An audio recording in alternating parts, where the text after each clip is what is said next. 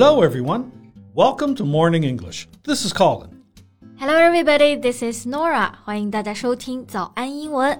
节目开始之前呢，先说一个小福利。每周三我们都会给粉丝免费送纸质版的英文原版书、英文原版杂志和早安周边。微信搜索“早安英文”，私信回复“抽奖”两个字，就可以参与我们的抽奖福利啦。Yeah, we have carefully picked out these materials. They are very, very good for learning English. If you can persist in reading one book, you will surely be able to speak English at a higher level. So go to the WeChat official account for the lottery right now. Good luck to all of you. Hey, Colin, have you been following any TV shows recently? Well, I was following Loki not long ago, but uh, then it ended and I didn't check other shows. How about you? 嗯，我最近非常痴迷的是一个中国的国产剧，叫做《扫黑风暴》。 I strongly recommend it to you. It's really good. Ah, I've seen this on my TV. It's a cop show, right? 对，就是一个警匪片，但是更细节一点啊，是扫黑除恶题材的电视剧。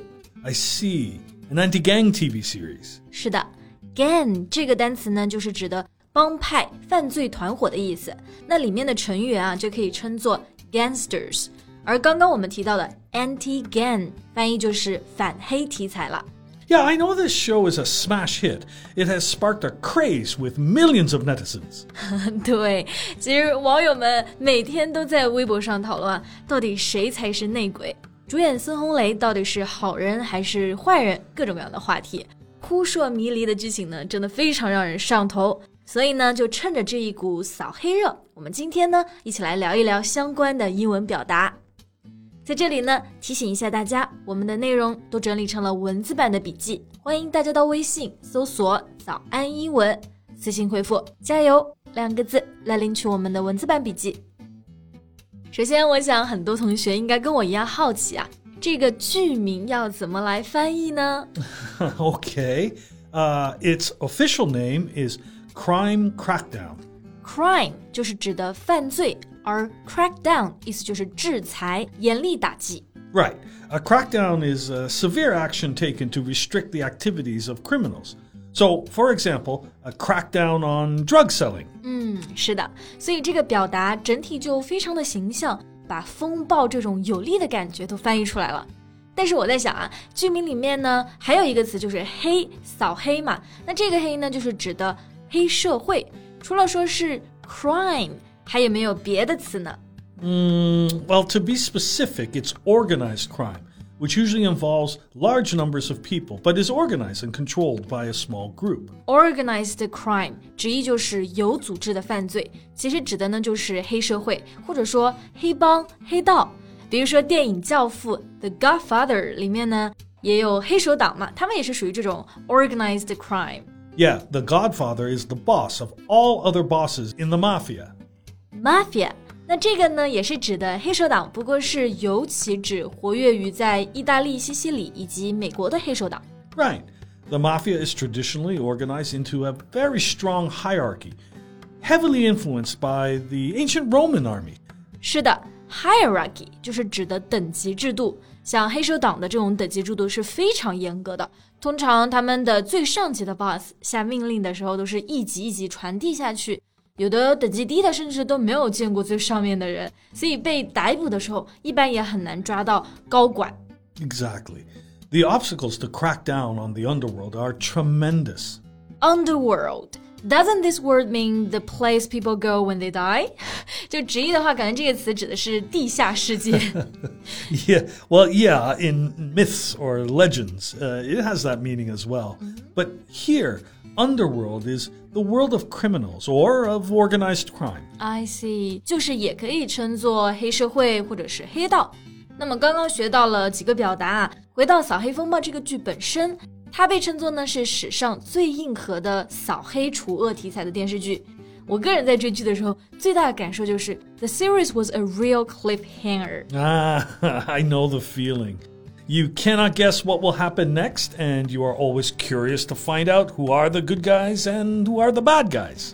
对，a cliffhanger，那这个词就是表达那种非常扣人心弦的电影或者是电视剧。 之所以呢这部剧情节这么好，其实是因为里面很多情节都是对现实案件的一个改编 （adaptation）， 而且他的主创团队得到了中央政法委宣传部指导，同时是在政法委名下公司参与出品。Ah, I see. So it's based on the real life story of police officers busting organized crime networks. 没错，比如说里面被讨论的最多的孙兴啊，他的原型呢就是一个叫做孙小果的强奸犯，本来是被判了一个 death sentence，就是死刑，但是因为他母亲和继父的包庇，不断减刑，甚至就最后出狱了。Wow, the story really gave me goosebumps. The mother and stepfather had bribed officials all the way to have their son's sentence reduced and finally get him out of prison until he was arrested again. 对，it's really shocking。那 sentence 大家非常熟悉的意思就是句子，但是在法律里面啊，我们说到判刑都会用到这个词，reduce sentence 就是减刑的含义了。那大家在看剧的时候就会觉得情节真的非常的 dramatic。 但是你思考一下，其实生活中的现实的案件更加的残酷。 Right. So, this show, from another perspective, also vividly depicts a group of unsung heroes dedicated to the fight against crime and gangs. 对，unsung heroes 翻译过来呢就是无名英雄。 这一部剧也有一个很好的点，就是它让我们其实看到了在现实生活中惩奸除恶潜在的危险，以及这些奋斗在最前沿的战士们，他们所要付出的勇气啊，还有努力。 That's right. During the process, for sure, some of them are misunderstood, threatened, laughed at, and even framed. But they don't give up their pursuit of justice for ordinary people. 对，其实我们国家现实生活中啊也是一样的情况。 从一八年开始，我们国家就开始了全国的扫黑行动。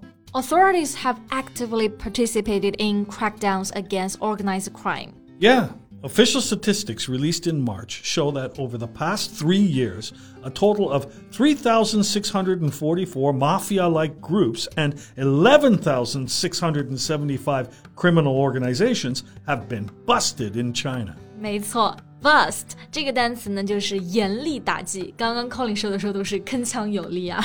那三年内呢，加起来我们全国共破获了黑社会性质的组织有三千六百四十四个，犯罪组织一万一千六百七十五个。可想而知，这个结果有多么的来之不易。Right.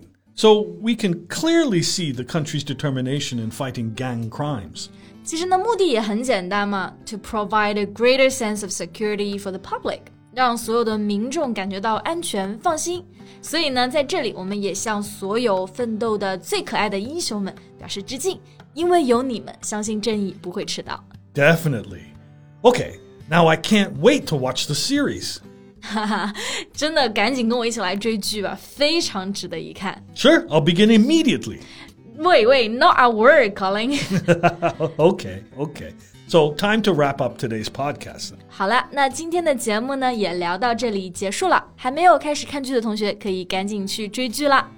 最后呢，提醒一下大家，我们今天的所有内容呢都整理成了文字版的笔记，欢迎大家到微信搜索“早安英文”，私信回复“加油”两个字来领取我们的文字版笔记。 Thanks very much for listening. This is Colin. This is Nora. See you next time. Bye.